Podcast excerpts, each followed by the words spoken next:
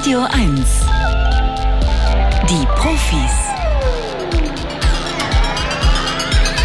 Mit Stefan Karkowski. So ist es. Schönen guten Morgen. So, wir haben in ähm, etwa einer Stunde reden wir über eine neue Art Roboter herzustellen, nämlich mit 3D-Druckern, die es jetzt schaffen, softe, ähm, wie nennt man das denn, softe Bauteile herzustellen, damit der Roboter sich auch bewegen kann und biegsam ist. Sehr interessant, was die da machen. In einer halben Stunde geht es um Tiere im Süßwasser in Deutschland, die da nicht hingehören, weil sie von Ihnen, von den Haustierbesitzern dort ausgesetzt wurden, weil sie gedacht haben, ich kann dieses arme Tier doch nicht töten, dann lasse ich es lieber frei. Und was die dann anrichten in den Flüssen und Bächen und Meeren in Deutschland, das hören wir in etwa einer halben Stunde. Jetzt aber erstmal das Scannerspiel. Beim Scannerspiel zu gewinnen ein Buch über den Fuchs. Es heißt Füchse, unsere wilden Nachbarn. Adele Brandt hat's geschrieben. Da geht's wirklich über die Geschichte des Fuchses. Wo kommt er eigentlich her? Warum fühlt er sich auch in Städten wie Berlin so wohl? Äh, erschienen ist das Buch im Beck Verlag. Wenn Sie das interessiert, sollten Sie sich jetzt bewerben als Teilnehmer, Teilnehmerin im Scannerspiel unter 03 0331 70 99 111. Der Scanner. Bringen Sie Licht ins Datendunkel. 0331 70 99 111. Steven, ist das der Name? Moin, moin. Ist das Guten Steven? Morgen. Steven ist richtig? Ja? Okay. Na, ich frage ja nur, weil Stefan ist ja nun irgendwie und Steven, wir sind ja nicht so weit auseinander, was den Namen angeht, ne, oder? Ist richtig. Ich habe nur noch nicht erwartet, dass ich dran bin. Alles klar. Von wo aus rufst du denn an, Steven? Aus Berlin-Tempelhof. Aus Berlin-Tempelhof. Wunderbar. Dann sage ich erstmal herzlichen Dank fürs Mitmachen. Ähm, Steven, wie war dein, deine Woche so äh, bisher? Äh, durchwachsen aufgrund von einer Erkältung im letzten Teil, aber ansonsten völlig in Ordnung. Und hast du irgendwie dich testen lassen? Das machen ja viele nicht mehr, weil sie irgendwie denken, ach nee, was soll das? Was bringt das? Ob ich weiß, ob ich Corona habe oder nicht? Äh, ja, ja, Test war negativ zum Glück. Aber Erkältung war trotzdem da. Ja, ja, aber alles halb so wild. Wunderbar. Gut, Steven, dann äh, du weißt, auf den ersten kommt immer die schwerste Aufgabe zu, weil erst nach der dritten Frage gibt's das Buch. Du musst also drei richtige beantworten. Und wir haben es ein bisschen schwer gemacht diesmal, gebe ich zu. Hier kommt Frage Nummer eins. Seesterne haben keinen Kopf. Schon seit Jahrzehnten haben sich Biologen mit der Frage beschäftigt, wo der Kopf des Seesterns genau sitzt. Denn im Gegensatz zu anderen Lebewesen ist dieser bei den Seesternen nicht sofort ersichtlich. Forschende aus den USA konnten nun aber durch eine Genomanalyse diese Frage beantworten. Seesterne haben keinen Kopf, sondern nur einen Rumpf.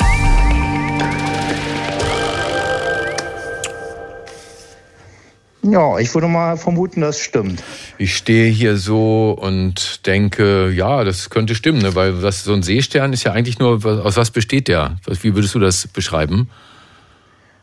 Ich komme aus einer anderen Begründung darauf, weil ich äh, Taucher bin und teilweise äh, die schon invasive Arten entfernt habe. Und da war es so, wenn man die zerstückelt, dann äh, wachsen daraus wieder neue. Deswegen gehe ich davon aus, dass ähm, nervenbasierte Zentren, sag ich mal, im Ja. ganzen Körper verteilt sind. Das Aha. wäre meine Begründung dazu. Finde ich eine sehr gute Begründung, stimmt aber nicht.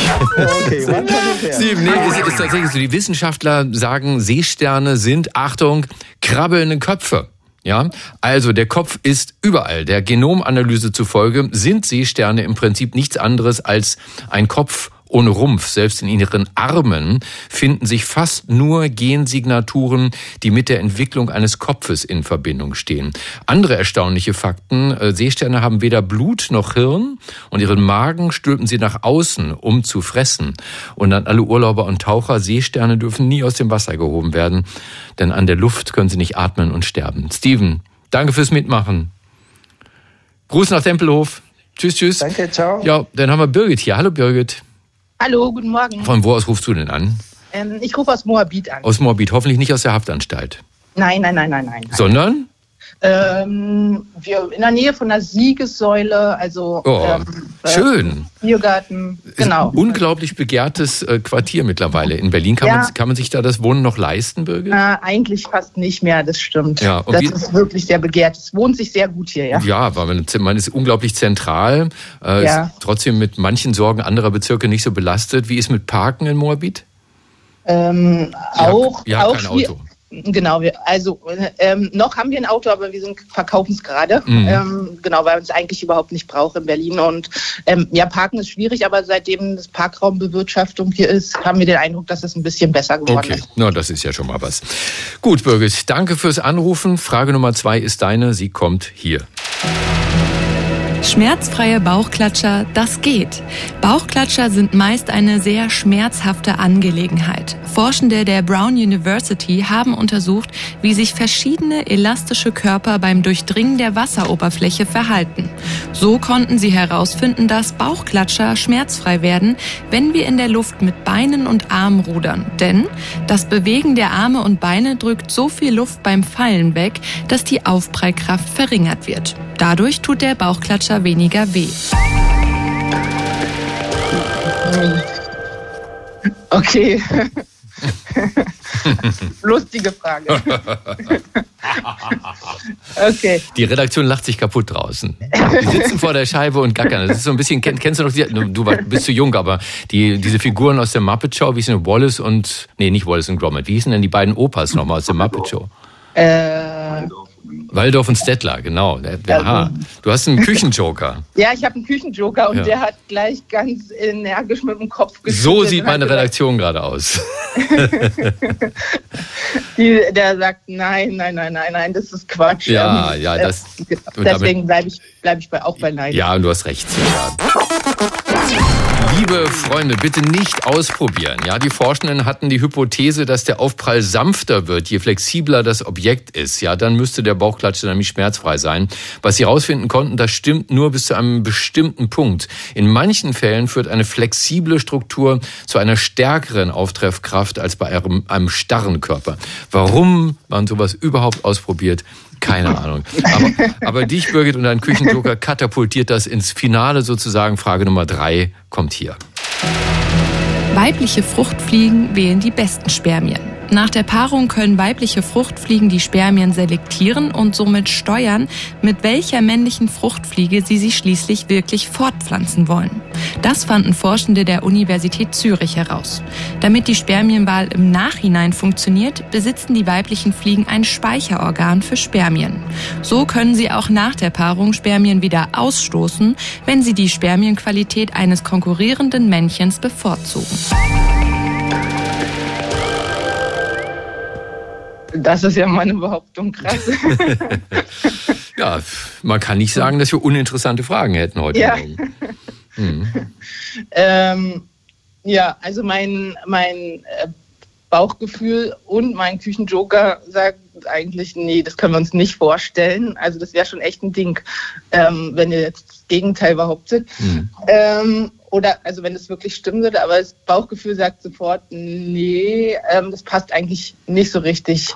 Aber manchmal gibt es ja so verrückte Sachen, äh, wo man denkt, echt, ähm, vielleicht ist das jetzt auch wieder sowas, das bringt einen natürlich ähm, in, so ins Nachdenken. In, ins Nachdenken, das, genau. Also es wäre jetzt echt eine so eine 50-50-Geschichte jetzt. Ne? Genau, das ist es voll, ja. ja dann werft, wirft doch eine Münze. Habt ihr eine Münze da? Hm. Ja, wir können Xing Shang Chong machen, genau. Macht das mal. Aber ne, wenn, wenn ihr euch nicht entscheiden könnt, dann sucht doch irgendwas aus, dass ihr euch da, dass der Zufall für euch entscheidet. Ja, also wir, wir bleiben bei äh, Nein, das glauben wir nicht. Ihr bleibt bei Nein, das glaubt ihr nicht. Und damit seid ihr nicht richtig. ja, das klingt natürlich, als wäre es ausgedacht. Ja, ja, Entschuldigung. Wie soll das denn gehen? Ja, dass eine ja. Fruchtfliege sich irgendwie das beste Spermatozoa aussucht, ist aber tatsächlich so. Allein die Erleichterung des Wettbewerbs zwischen Spermien von verschiedenen Partnern kann den Befruchtungserfolg zugunsten funktionell überlegener Spermien beeinflussen. Ähm, das ist tatsächlich so. Die Forschenden gehen davon aus, dass die Weibchen beim Fortpflanzungsprozess noch eine aktivere Rolle spielen, indem sie die Spermien unterschiedlich speichern in verschiedene Schubladen sozusagen und dann für die Befruchtung verwenden. Äh, und ja, wie immer wird, ja. Noch, wird noch weiter dran geforscht, ob wir Menschen das irgendwann mal übernehmen können oder nicht oder ob uns das unmöglich ist. Und bis dahin uh, sagen wir wieder was gelernt. Ja, voll interessant. Das hätte, hätte ich echt nicht gedacht. Birgit, nächsten Samstag, neue Chance, okay? Ja, na klar. Wunderbar. Bis dann. dann. Schönes Wochenende. Ja, Tschüss. dir auch. Tschüss.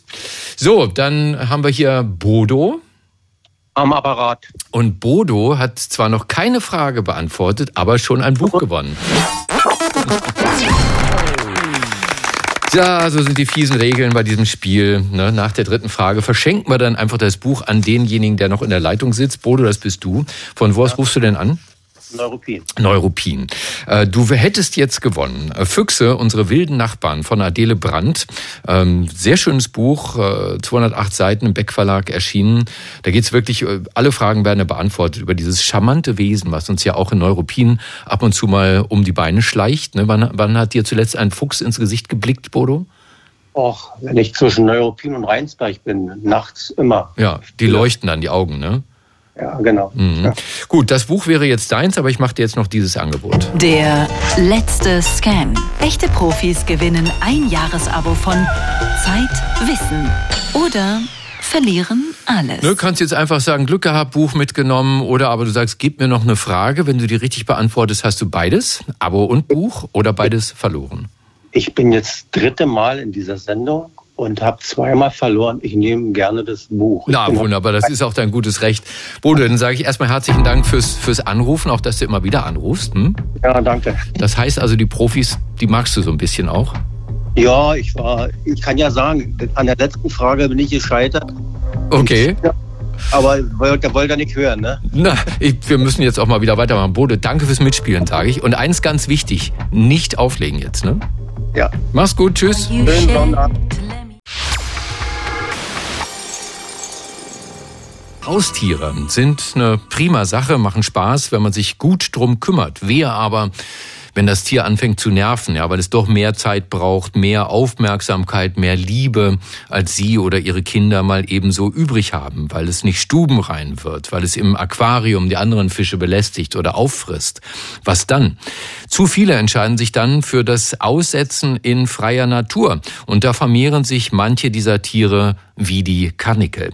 Am Leibniz-Institut für Gewässerökologie und Binnenfischerei in Berlin, da wollte man jetzt rausfinden, welche Süßwassertiere haben die größte Chance, das Aussetzen zu überleben und damit zum Problem zu werden für die heimische Flora und Fauna. Der Fischökologe Dr. Christian Wolter kann uns diese Studie vorstellen. Herr Wolter, guten Morgen.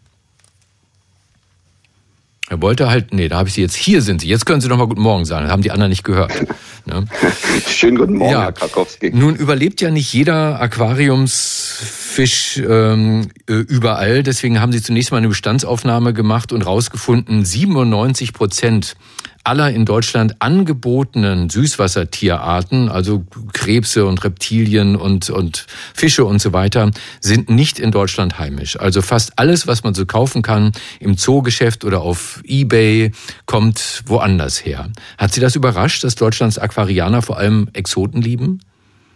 Dass es tatsächlich so eine große Zahl an verschiedenen Arten ist, hat uns überrascht. Noch dazu, wenn man als Fischökologe ja so den einheimischen Arten auch wirklich was Schönes abgewinnen kann. Die sind hübsch, aber das wird dann offenbar nicht geteilt. Mhm. Und es waren tatsächlich unter den äh, 669 Arten nur 18 einheimische Arten. Ja, also wenn jemand ein einheimisches Aquarium aufbauen müsste, müssen da L-Ritzen drin sein und äh, Stichlinge und sowas. Ne? Und Bitterlinge und Schleien, die sind sehr hübsch. Rotfedern mhm. sehen gut gut aus. Ja, absolut. Also trotzdem sind Exoten in den Aquarien und die gelangen dann in die Oder oder in den Landwehrkanal oder in verschiedene Seen und Teiche. 22 exotische Arten wurden in Deutschland bereits in freier Wildbahn gefunden. Was sind das für Tiere?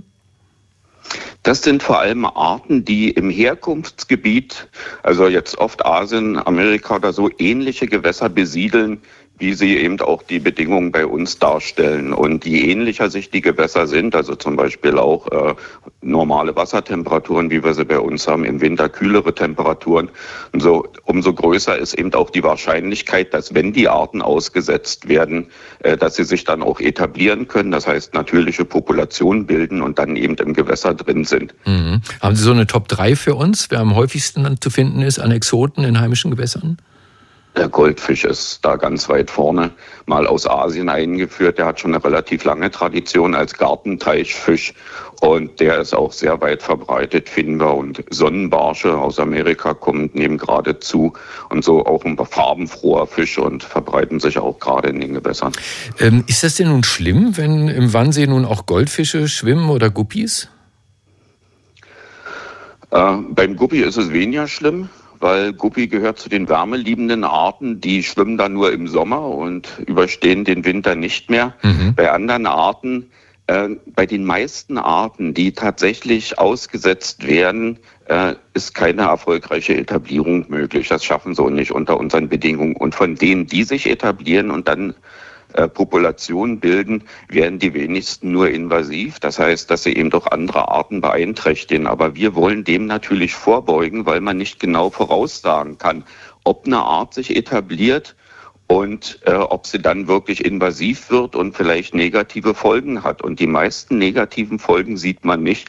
Das ist nicht der Goldfisch, der da einfach so rumschwimmt, sondern es kann der Krankheitserreger sein oder der Parasit, den der Goldfisch mit sich schleppt der so mit ins Gewässer kommt und gegen die die einheimischen Arten keine Abwehrmechanismen haben oder dass sich Arten eben halt so stark vermehren, dass sie dann noch einheimische Arten verdrängen können. Und das kann man nicht so genau voraussagen. Wir haben, arbeiten da mit Wahrscheinlichkeiten. Mhm. Ihre Forschung dient also vor allem der Prävention, das Risiko erkennen, bevor die Tiere in unser Ökosystem eindringen und Schaden anrichten. Und deshalb haben Sie ein dreistufiges Verfahren entwickelt, das den Behörden auch einschätzen hilft, wie groß ist das Risiko Risiko, dass eine bestimmte Tierart ausgesetzt wird.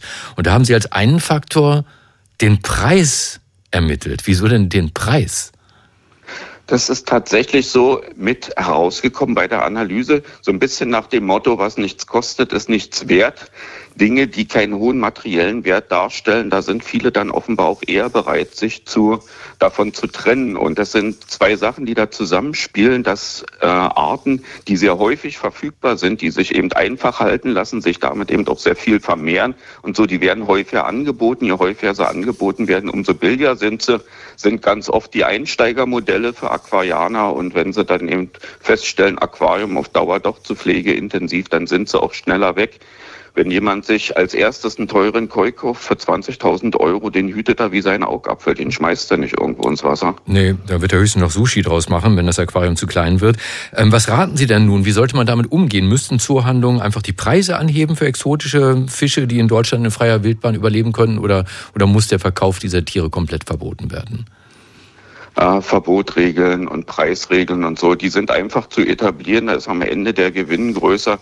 Im Prinzip müsste in den Zoohandlungen mehr Aufklärung erfolgen. Das ist jetzt meine persönliche Meinung, äh, dass Fische nicht einfach in die Gewässer zurückgesetzt werden. Und es wäre wahrscheinlich einfacher, wenn die Zoohandlungen irgendeine Rücknahme Service anbieten würden, dass wenn jemand feststellt, Aquarium ist doch nichts für mich, dass sie sie zurücknehmen, was nicht gleich bedeutet, dass derjenige dann auch gleich sein Geld wieder kriegen muss, sondern dass nur sichergestellt wird, dass die Arten eben weiter artgerecht gehalten und nicht in die Gewässer gesetzt werden. Und wenn nun jemand unbedingt seine Tiere loswerden will, seine Fische aus dem Aquarium und es nimmt sie ihm keine ab, auch die Zuhandlung sagt, nee, Rücknahme ist nicht, was dann? Dann kann man den Fisch natürlich immer noch weitgerecht töten, Schlag auf den Kopf abstechen und dann in den Hausmüll entsorgen. Oder man kann sich von einem Freund, der vielleicht ein einheimisches Fischaquarium hat, den kleinen Hecht borgen und dann eine Woche zugucken, was der so alles Schönes macht und dem Freund den Hecht wiedergeben. Ist jedenfalls immer besser, als Fische ins Gewässer zu setzen. Okay, dann sage ich herzlichen Dank für diese Analyse dem Fischökologen Dr. Christian Wolter vom Leibniz-Institut für Gewässerökologie und Binnenfischerei in Berlin, der grausame Wahrheiten hier verkündet hat. Herr Wolter, danke dafür. Sehr gerne. Und schönes Wochenende noch. Ne? Danke Ihnen auch. Tschüss. Tschüss. Roboter sehen bisher ja nur in Filmen und Serien wirklich menschenähnlich aus. In Westworld zum Beispiel. Fantastisch natürlich nicht nur der Originalfilm, auch die Serie. Da sieht man flexible Maschinenwesen in Kunststoffhüllen. Was den echten Roboter-Ingenieuren noch schwerfällt, ist, Roboter gleichzeitig stabil und biegsam zu gestalten. Die Eidgenössische Technische Hochschule Zürich, die versucht das nun mit Hilfe eines 3D-Druckers. Was das Neue ist an diesem diesem Verfahren? Das frage ich den Leiter der Studie, den Ingenieurwissenschaftler und Professor für Robotik an der ETH, Robert Katschmann. Herr Katschmann, guten Morgen. Guten Morgen. Denn dass 3D-Drucker verwendet werden, um Bauteile für Roboter herzustellen, das ist vermutlich nicht neu. Sie aber gehen da noch einen ganzen Schritt weiter. Was machen Sie, was machen Sie anders? Also bisher natürlich war es nicht neu, dass man einzelne Teile drucken konnte, aber was wir jetzt hier in dieser Studie angegangen sind, ist die Frage, ob wir auch mehrere Materialien in einem Schritt gleichzeitig drucken können, um dann eine ganze Roboterhand zum Beispiel zu, zu erschaffen. Die aus wie vielen Teilen normalerweise besteht? Das ist schwer zu sagen. Das können, das können hunderte von Teilen sein, je nachdem, wie man es angeht. Aber genau, in dem Fall einfach nur Eindruck. Hm. Wie geht sowas? Also wir haben uns dabei für eine Methode entschieden, bei der man einzelne über einen Tintenstrahldrucker ähm, einzelne Tinten, also einzelne Partikel druckt. Ähm, Sie können sich das so vorstellen, Sie würden jetzt eine, einen Tintenstrahldrucker nehmen, aber den halt mehrfach über die über eine Ebene drüber fahren lassen, damit sich irgendwann so ein 3D-Objekt entsteht. Und also mit der Methode haben wir angefangen. Und was wir aber entscheidend hinzufügen mussten bei dieser Art und Weise, war, dass wir auch noch eine Kamera oder ein Laserscan-System gebraucht haben, um nach jeder Schicht des, des Druckprozesses zu schauen, wie wir eigentlich gedruckt haben, um dann in der nächsten Schicht wieder das anzupassen, um auf die Art und Weise einen, einen gut passenden, homogenen Druck zu erreichen. Warum kann man das nicht einmal eingeben in den Computer als ähm, Vorgabe und dann macht er das automatisch? Ähm, ja, ich meine, das ist ja so, das ist ja unser Ziel, dass man es einmal in den Computer eingibt und dass es dann automatisch tut. Ähm, also ohne Kamera. Die Frage ist halt, ohne, also ja genau, also ohne Kamera ist das Problem, dass man halt jedes Mal, wenn man mit so einem, müssen Sie sich vorstellen, diese Düsen von so einem Tintenstrahldrucker, die arbeiten jetzt nicht super exakt. Mhm. Das heißt, da kommt vielleicht mal ein bisschen mehr, ein bisschen weniger raus. Und da kommt ja auch keine Tinte raus, sondern flüssiger Kunststoff, ne? Genau, also es ist, eine, es ist eine Art Tinte, aber der ist danach, wird daraus Kunststoff. Das heißt, es ist eine, ein Kunststoff in seiner Vorform, bevor der erhärtet ist, sozusagen. Mhm. Und sie haben halt jedes Mal so eine die könnten vielleicht ein bisschen größer, ein bisschen kleiner sein und dann da, deswegen muss man halt mit der Kamera schauen, wie viel ist da jeweils rausgekommen. Also noch gibt es ja keine, keine Softwarelösung für keine Selbstständige. Ich meine, das mussten wir ja dafür entwickeln. Ah, ja. uns, uns, genau, es gab halt keine andere Lösung dafür. Wir mussten halt eine Lösung entwickeln, mhm. mit der wir dann am Ende solche Hände oder andere Roboter drucken konnten. Und ein Stichwort dafür ist Soft Robotik. Was ist damit gemeint?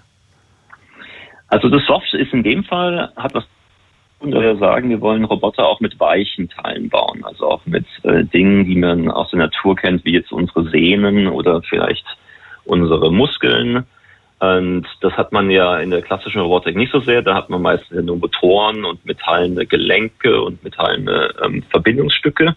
Und in der Softrobotik geht man davon weg und sagt, man kann das Ganze auch mit weicheren Materialien, also von Knochen ist das härteste, könnte man sich vorstellen, so knochenähnliche Materialien, bis zu jetzt Fettgewebe. Mhm.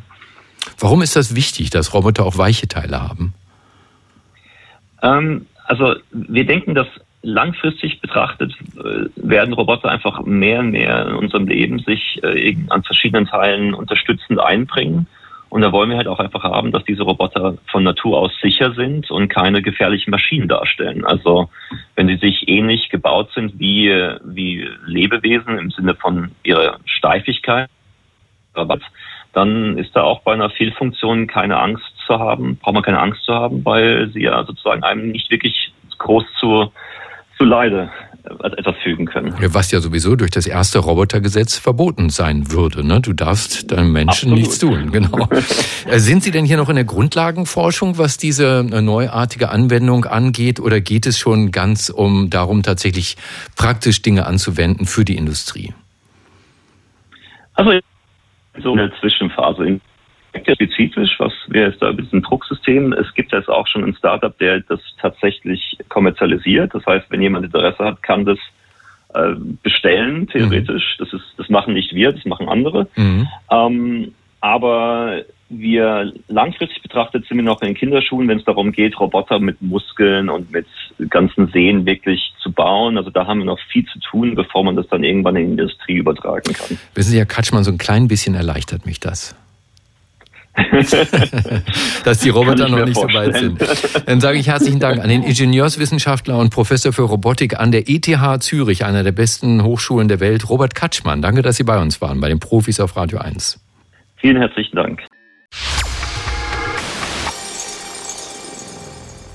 Sie hören die Profis auf Radio 1. Lassen Sie uns mal über die Ozeane reden. Die Ozeane sind nicht nur tolle Biotope mit einer riesigen Biodiversität, faszinierenden Lebewesen. Ozeane sind auch schlecht fürs Klima. Ha, guck an. Was denn jetzt? Sollte man am besten alle zubetonieren? Nein, wir, wir gucken uns erstmal an, was da tatsächlich passiert. Ozeane pupsen sozusagen Methan aus, eines der schädlichsten Klimagase überhaupt. Wer unter welchen Umständen in den Weltmeeren dieses Methan Methangas produziert. Das sollten Klimaforscher wissen, damit sie das zum Beispiel dann einbringen können in ihre Prognosen, was passiert auf der Welt, wenn sich etwa die Weltmeere um ein Grad erwärmen. Und genau das, also diese Fragen, wie diese ganzen Zusammenhänge sind, hat Jan von Arx erforscht, promovierter Biogeochemiker vom Max-Planck-Institut für Marine Mikrobiologie in Bremen. Herr Arx, guten Morgen. Guten Morgen. Sie haben sich etwas angeguckt, was ich mal mitnehme auf meine nächste Party und dann darüber diskutieren werde. Deswegen sollten Sie mir das gut erklären können. Das marine Methan-Paradoxon. Tolles Wort. Was bitteschön ist mit dem marinen Methan-Paradoxon gemeint? Genau, also ähm, Methan wird ja in den Ozeanen von Mikroorganismen äh, hergestellt. Und tatsächlich ist das normalerweise so, dass Methan in Umgebungen dargebildet wird, wo eigentlich kein Sauerstoff mehr vorhanden ist. Also zum Beispiel in tieferen Sedimenten oder auch in sauerstoffarmen Zonen. Dieses Methan-Paradoxon, das bereits seit den 1970er Jahren eigentlich bekannt ist, bezieht sich aber auf eine erhöhte Methankonzentration in der Oberflächengewässern der Wassersäule, äh, meistens im offenen Ozean, wo man das vorfinden kann. Und des Weiteren muss dieses Methan dann eben lokal gebildet werden von diesen Mikroorganismen in Präsenz von Sauerstoff. Und es ist deswegen ein Paradoxon, weil das vorher nicht bekannt war, dass es ein einen Weg gibt, wie dieses Methan äh, in der Präsenz von Sauerstoff produziert wird. Es sind bestimmte Bakterien, die äh, Methan, man kann sagen, unabsichtlich freisetzen. Ne? Genau, das ist so, weil also es gibt mehrere Wege, wie dieses Methan tatsächlich gebildet werden kann in dieser oberen Wassersäule. Aber das, womit ich äh, mich auch in dieser Studie beschäftigt habe, war in sogenannten phosphatarmen Regionen. Also das ist relativ oft im offenen Ozean der Fall. Also Phosphat ist ein wichtiger Nährstoff, der für das Wachstum von Organismen äh, wichtig ist. Und da dieses Phosphat meist eben nicht äh, in hohen Konzentrationen da ist, müssen die Mikroorganismen quasi andere Phosphorquellen anzapfen können. Und eines von diesen Quellen ist äh, dieses Methylphosphonat. Das ist eine organische Phosphorverbindung. Und die Mikroorganismen nutzen das quasi dann, um in diesen Phosphor zu gelangen und setzen das Methan dann quasi wie unabsichtlich frei. Und da wir halt in der oberen Wassersäule sind, kann dieses Methan dann relativ schnell natürlich in die Atmosphäre übertreten. Ist das bei den Bakterien wie bei den Rindern? Ist das im Prinzip, sind das Pupse? Ist das Verdauungsgas? Das könnte man fast sich so sehen, da das ja für den Metabolismus ist, dass sie diesen Phosphat tatsächlich für äh, den Wachstum brauchen, ist das quasi wie ein Nebenprodukt. Mhm. Jetzt haben Sie davon. viel rausgefunden über diese ganzen Mechanismen. Sie wissen also, wer ist verantwortlich für den Methanausstoß der Meere. Sie wissen, in welcher Wassertiefe ist die Methanproduktion am größten und Sie kennen auch die Mechanismen dahinter. Also was für ein Stoff wird genutzt von den Bakterien, um Methan zu produzieren. Und jetzt, was machen Sie mit dieser Erkenntnis? Genau, also wir waren ja eben, das, die Studie, auf die sich bezogen hatte, waren wir vor Barbados im offenen Ozean und da haben wir eben genau diese Dinge herausgefunden genau wo das Methan hergestellt wird, also eben in der oberen Wasser, ähm, Wassertiefe. Und jetzt natürlich ist die Frage, wie weit ist dieser Prozess eigentlich verbreitet? Also wir haben Indikationen, dass es in, definitiv im Pazifik wurde das schon vorgezeigt, jetzt auch im Atlantik. Aber es ist sehr wahrscheinlich, dass dieser Prozess tatsächlich global äh, ist in den Ozeanen, aber nicht nur in den Ozeanen, sondern auch zum Beispiel in Seen, die im Gegensatz zu den Ozeanen auch viel wichtiger sind für die Methanemissionen. Das heißt, wir müssen sehr viel noch aktive Forschung machen, woher kommt dieses Methylphosphonat zum Beispiel und wer genau kann das äh, transformieren in Methan oder eben auch in, in was anderes, damit wir das eben genau in unsere Prognosen mit einbeziehen können. Also die Idee ist quasi den Bakterien das Futter zu entziehen, dieses Methylphosphonat, damit die kein Methan mehr auspupsen. Das wäre natürlich eine Möglichkeit. Das ist natürlich schwierig äh, innerhalb des, des der, der Weiten der Ozeane. äh, eine andere Möglichkeit äh, habe ich auch vorgeschlagen, Sie könnten die Weltmeere überdachen und dann mit einem großen Staubsauger das Methan absaugen. Also Spaß beiseite. Wie gefährlich ist das denn, was da passiert fürs Klima? Also fürs Klima ist das eigentlich, da die Ozeane nur zwischen 1 bis 10 Prozent der natürlichen, für die natürlichen Methanemissionen verantwortlich sind, ist das immer noch relativ geringfügig. Vor allem da natürlich äh, äh, viel ähm, nahe Küstengegenden viel wichtiger sind für die Methanemissionen und das Methan dort eher traditionell ähm, äh, hergestellt wird, mhm. also in diesen anaeroben äh, Bereichen. Aber natürlich, wenn das natürlich globale Auswirkungen hat, die, jedes kleine Ding ist natürlich äh, äh, hinzu, fügt sich hinzu. Aber es ist diese, äh, dieses Methylphosphonat wird aber auch von Primärproduzenten verwendet teilweise. Das heißt von Organismen, die Kohlenstoffdioxid aus der Atmosphäre entnehmen und die dadurch auch schneller wachsen können. Also, also es, sie nehmen mit CO2 quasi auf, aber dann setzen das Methan frei. Mhm, okay, ist also ein Geben und Nehmen und Sie wollten vor genau. allen Dingen erstmal herausfinden, wie diese ganzen Zusammenhänge funktionieren. Ja, dann sage ich herzlichen Dank an Jan von Arx, promovierter Biogeochemiker vom Max-Planck-Institut für Marine Mikrobiologie in Bremen. Herr von Arx, danke, dass Sie uns bereichert haben bei den Profis auf Radio 1. Vielen Dank.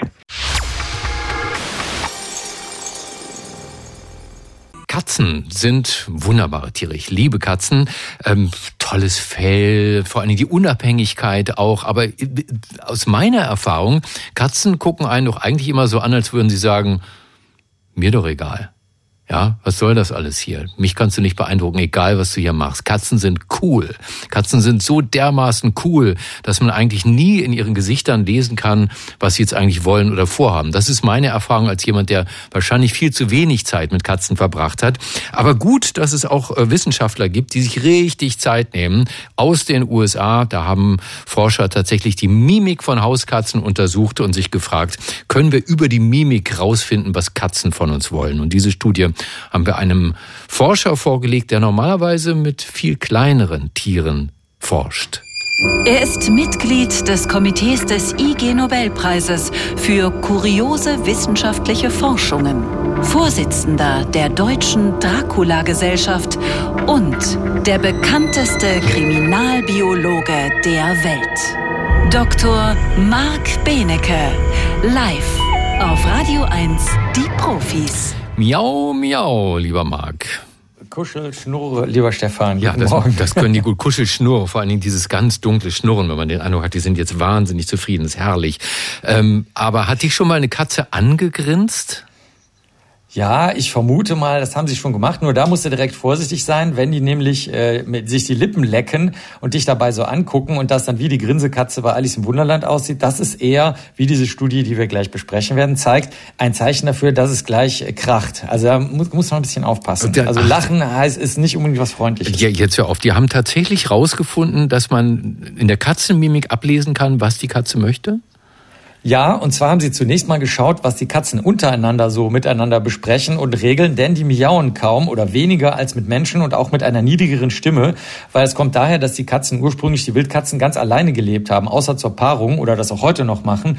Und die haben sich erst zusammengetan vor ungefähr 10.000 Jahren, als Menschen dann angefangen haben, die Katzen sozusagen zu beschützen. Und dann lohnte sich das für die Katzen, diesen Schutz äh, zu nutzen und sich zusammenzutun. Und dann mussten sie jetzt natürlich miteinander reden und sich sagen, was gefällt mir, was gefällt mir nicht und so weiter. Mhm. Und zu diesem Behufe haben die Forscherinnen sich äh, zehn Monate lang in einem Katzencafé aufgehalten in Los Angeles tatsächlich, haben 150 Stunden beobachtet und noch ganz viele Videos gemacht und haben dann gesagt, okay, da wir Menschen nicht so genau wissen, was die Katzengesichter bedeuten, gucken wir erstens mal, was die Katzen untereinander regeln. Dann nehmen wir aber nicht gähnen, kauen, atmen, Kopf drehen oder so, sondern nur klare Signale, die die Katzen sich untereinander geben. Und außerdem gucken wir auch ähm, nicht, was zum Beispiel jetzt einfach nur reine Pflege zwischen den äh, Müttern auf die Kinderkatzen oder sowas ist. Ähm, und äh, es war stattdessen haben sie dann lieber geguckt, welche Muskelgruppen bewegen sich. Es gibt also, das wurde bei Affen zuerst eingeführt, die Technik, der Mensch soll nicht glauben, was er meint, was der Gesichtsausdruck des Tieres ist, was man ja gar nicht richtig beweisen kann, sondern wir gucken nur auf die Muskelgruppen und schauen erstmal, was die Tiere untereinander machen. Und das sind ziemlich viele. Das sind ähm, insgesamt 688 Gesichtssignale, die die Katzen untereinander sich geben können. Und davon sind 50 die Hälfte, also ungefähr 50 Prozent sind freundlich und 50 Prozent sind unfreundlich, aber das kann auch überlappen. Also so ungefähr in 15 Prozent der Fälle kann es freundlich oder unfreundlich sein. Da muss man, da müssen die Katzen dann mal untereinander aushandeln, was dabei rauskommt. Mhm. Und von den 29 möglichen Kombinationen dieser Gesichtsausdrücke sind 26 immerhin beobachtet worden in diesen zehn Monaten. Also die haben sich ganz schön viel Arbeit gemacht. Gesichtsmuskelaktionen, so nennt man das in der, wie soll man sagen, äh, katzenforscherischen ähm, Muskelbiologie. Da gibt es vier Gesichtsgruppen, die besonders stark beteiligt sind und die dann eben diese ganz vielen Gesichtsausdrücke erzeugen. Die zu lernen dürfte schwierig sein, weil, ähm, sagen wir mal, 276 davon müsstest du dann erstmal verstehen, brauchst du aber eigentlich gar nicht, weil gegenüber Menschen, die sich sowieso anders verhalten, wie du schon gesagt hast, Katzen sind cool, das heißt Menschen gegenüber, die denken dann scheinbar eh, die Menschen verstehen es eh nicht so richtig und ähm, setzen dann eher darauf, dass sie zum Beispiel sich niedlich machen oder ähm, mit hoher, Sti äh, piepsiger Stimme miauen. Mhm. Aber insgesamt kann man sagen, die Katzen reden miteinander sehr, sehr, sehr viel und regeln vor allen Dingen ob sie sich jetzt in der Nähe oder nicht in der Nähe aufhalten sollen oder dürfen, weil das ja erst vor 10.000 Jahren äh, eingeführt wurde und deswegen sehr, sehr stark verhandelt werden muss. Faszinierend. Also ja, zwei Nachfragen habe ich. Zum einen, du hast gar nicht erklärt, was denn ein Katzencafé ist. Katzencafés gibt es mittlerweile auch in Deutschland. Da sind Katzen, die häufig auch adoptiert werden können. Das ist auch der Sinn des Katzencafés äh, da in Los Angeles. Äh, da werden wirklich Hunderte und Tausende von Katzen werden dann adoptiert. Allerdings werden die kastriert oder sonst wie unfruchtbar gemacht.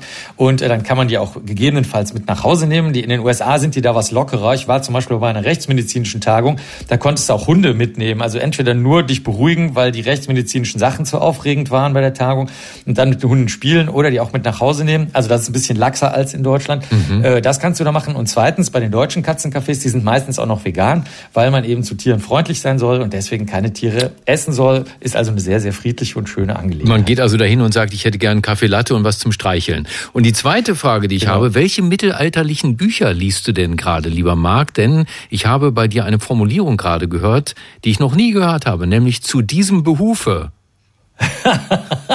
ja, ich bin halt sehr, sehr alt. Stefan, du und ich, ja. sagen wir es ehrlich, wir sind beide sehr, sehr alt. So und jetzt ist es endlich rausgekommen so, und raus. bewiesen, ich bin nicht nur alt, sondern sogar uralt. Du hast recht. Schönes Wochenende, mach's gut. Gleichfalls. Danke.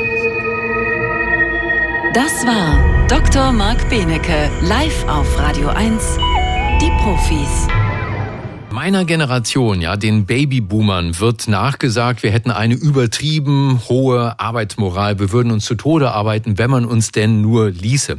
Am anderen Ende der Fleisch, äh, Fleisch, Fleischskala werden die Generation Y und Z verortet, also alle, die heute höchstens 43 sind, von denen heißt es, ähm, Arbeit sei ihnen nicht so wichtig, ja, wichtiger sei die Work-Life-Balance. Und wenn Arbeitgeber keinen Tischkicker installieren oder ein Jahresabo fürs Fitnessstudio oben drauflegen, ja, dann haben sie Pech gehabt, dann suchen die sich eben einen anderen Job, weil lebenslang an einer Firma kleben, das kommt für die Jüngeren sowieso nicht in Frage. Stimmen eigentlich diese Generationenklischees? Das wollte Martin Schröder rausfinden, Professor für Soziologie an der Universität des Saarlandes. Herr Schröder, guten Morgen. Ja, schönen guten Morgen. Schön hier zu sein. Wie überprüft man sowas? Wie sind Sie da rangegangen? Genau, also ich bin ja eigentlich Statistiker und statistisch bedeutet, dass man sagt, es gibt eine Generation, dass man die Einstellungen von Menschen mit ihrem Geburtsjahr erklären kann. Und da gibt es zwei Effekte, die man rausrechnen muss. Also wir alle denken als alte Menschen anders, als wir als junge Menschen gedacht haben. Das ist ein Alters- und kein Generationeneffekt, den muss man rausrechnen. Und wir alle als Gesellschaft denken unabhängig davon, wann wir geboren wurden, jetzt alle gemeinsam anders als früher. Zum Beispiel in den 80er Jahren hätte es keiner gut gefunden, dass Homosexuelle heiraten. Jetzt finden es fast alle gut. Und dann gibt es riesige Datenbanken und da rechne ich dann diese beiden Faktoren raus und schaue mir an, ob ein Effekt übrig bleibt, dass man die Einstellungen von Menschen mit ihrem Geburtsjahr erklären kann. Ja, und? Ja, geht nicht. so einfach ist das, genau. geht nicht. Also das genau, ist, also das ist. Mh. Mhm. Nee, Sie, Sie. Sie, haben gar keinen Zusammenhang gefunden zwischen dem Zeitraum, in dem äh, eine Gruppe von Menschen geboren wird, also sagen wir, was ist das, 1981 bis äh, ja, ich habe sogar tatsächlich Daten von Anfang des 20. Jahrhunderts. Also mhm. es gibt zum Beispiel das sozioökonomische Panel. Da haben Sie recht, wurden Menschen seit 1980 befragt, aber die wurden ja schon vorher geboren. Mhm. Und man kann im Wesentlichen sagen, in Generationen der letzten 100 Jahre unterscheiden sich die Einstellungen gar nicht oder man kann sagen kaum nach Geburtsdatum. Also es gibt zum Beispiel einen ganz schwachen Effekt. Die 68er, die sind tatsächlich etwas politischer. Hm. Aber wenn man sich jetzt zum Beispiel anschaut, ob den Menschen, was Sie ja angesprochen haben, Arbeit unterschiedlich wichtig ist, dann sieht man, dass uns allen Arbeit weniger wichtig geworden ist in den letzten 30 Jahren. Mir auch? Man sieht, ja, ich, Sie persönlich kenne ich jetzt nicht, aber wenn Sie in den Schnitt passen, dann schon. Hm. Man sieht, dass allen Menschen bis zur Mitte des Lebens Arbeit immer wichtiger wird und dann aber immer unwichtiger. Und man sieht aber, dass Generation, also wann ich geboren wurde, dem gegenüber eigentlich nichts mehr erklärt. Also Ihre Aussage würde ja bedeuten, dass wenn wir uns heute auf Jobsuche begeben, dann ist es egal, ob ich ein Mitglied der Babyboomer bin, so wie ich, Jahrgang 63, also uralt, oder ob ich ein Mitglied der Gen Z bin.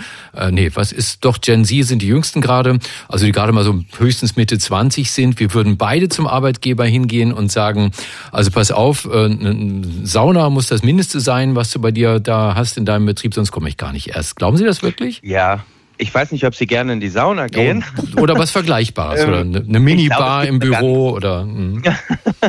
ich glaube, es gibt eine viel einfachere Möglichkeit, das zu erklären, als die vermeintliche Generationenzugehörigkeit. Und das ist einfach die Arbeitslosenquote. Ja. Wenn die Arbeitslosigkeit niedrig ist, dann können alle viel von ihren Arbeitgebern fordern, weil sie können sich die Jobs ja aussuchen. Ja.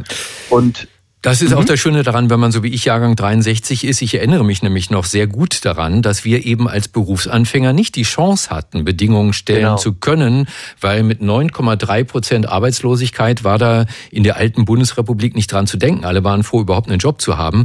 Ähm, aber diese äh, Erfahrungen, die man macht, prägen die sich nicht so tief ein, dass die Babyboomer, also meine Generation, heute immer noch nicht in der Lage ist, wirklich Ansprüche zu stellen? Nee, also genau das ist die Vermutung und da kann ich eben tatsächlich schon zeigen, die Vermutung ist falsch. Mhm. Also es ist nicht so, dass Menschen einmal in ihrer Jugend oder in ihren frühen Jahren bestimmte Erfahrungen machen und die tragen sie dann ihr gesamtes Leben lang rum, so dass man von Generationen sprechen könnte, sondern, und das ist ja eigentlich auch eine ganz schöne Nachricht, wir alle scheinen eher gemeinsam als Gesellschaft unsere Meinungen zu Themen zu verändern. So ganz überzeugt bin ich noch nicht. Ich meine, es verändern sich doch auch die Werte über Generationen hinweg. Auch der Wert der Arbeit hat der äh, abgenommen. Ich meine, früher war Arbeit alles. Das schleppt meine Generation wahrscheinlich durch bis zur Rente. Ihre Generation dagegen, Sie sind, warten Sie mal, Jahrgang 81, also noch knapp Generation Y. Ähm, Ihre Generation dagegen findet das vermutlich doch altmodisch, ne? Oder, aber das hat auch weniger zu tun mit dem Lebensalter als vielmehr mit der Lebenszeit innerhalb einer Epoche. Ja, ich bin ja noch, wäre ich jetzt ein Jahr vorher geboren, dann wäre ich sozusagen noch die arbeitswütige Generation. Jetzt bin ich aber ein Jahr später geboren, jetzt will ich angeblich nicht mehr arbeiten. Mhm. Da sieht man schon, was daran ja, ja, so schwierig ja. ist. Und ich kann es ja mal nur so sagen, ich wollte selber diese Generationeneffekte in den Daten finden. Also ich hatte selber eine Buchagentur, die mir quasi einen lukrativen Buchvertrag äh, angeboten hat. Und ähm, ich hatte ja selber ein Interesse daran, danach zu suchen. Nur es findet sich nun mal nicht in den Daten. Also Sie können diese Arbeitseinstellungen nicht erklären mit dem Geburtsjahr. Und das führt übrigens dazu, dass in der tatsächlich wissenschaftlichen Literatur schon gar nicht mehr gefragt wird, ob es Generationen gibt, sondern warum wir alle davon ausgehen und so schwer davon abzubringen sind, dass es Generationen gibt. Obwohl wirklich eine Untersuchung nach der anderen zeigt, dass das Geburtsjahr relativ wenig erklärt. Sehr interessant. Haben Sie mal mit Florian Illis darüber diskutiert, der ja quasi die erste Generation erfunden hat mit seinem Bestseller Generation Golf? Die Generation Golf, genau. Ja, aber das sind eben so feuilletonistische Beschreibungen. Mhm. Also da setzt sich jemand hin und findet es irgendwie nett, so ein paar Ideen zu haben, aber die basieren eben gerade nicht auf Daten. Und das ist ja natürlich, das ist ja das, was ich mal beitragen wollte. Sehr spannend. Und genau da sind Sie hier richtig bei uns im Wissenschaftsmagazin Die Profis. Herzlichen Dank an Martin Schröder, Professor für Soziologie an der Universität des Saarlandes. Herr Schröder, schönes Wochenende. Ja, schönen Samstag noch. Tschüss. Ja, tschüss.